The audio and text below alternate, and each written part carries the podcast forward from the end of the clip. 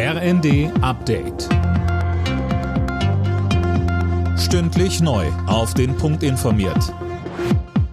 Ich bin André Glatzel. Guten Abend. Der Streit innerhalb der Bundesregierung über die Zukunft des Verbrennungsmotors ist beigelegt. Deutschland wird dem Verbot ab 2035 in der EU zustimmen. Mit Ausnahme für Fahrzeuge, die mit sogenannten E-Fuels, also synthetischen Kraftstoffen betrieben werden. Bundesverkehrsminister Wissing sagte, wir werden natürlich dafür werben, dass es eine breite Unterstützung findet. Das ist ja ein vernünftiger Ansatz. Wir wollen klimaneutrale Mobilität und wir müssen die Frage beantworten, mit welchen Technologien, mit mehreren Technologien wir das am besten erreichen. Und deswegen ist es falsch, zu einem frühen Zeitpunkt Technologien auszuschließen. Um das Milliardenminus bei den gesetzlichen Krankenkassen auszugleichen, werden im nächsten Jahr die Beiträge erhöht.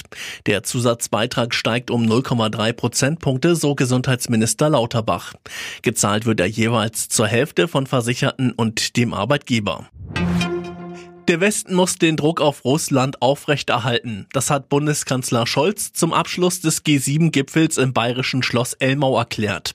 Die Sanktionen würden deshalb so lange in Kraft bleiben, bis Putin einsieht, dass er mit seiner Strategie scheitert.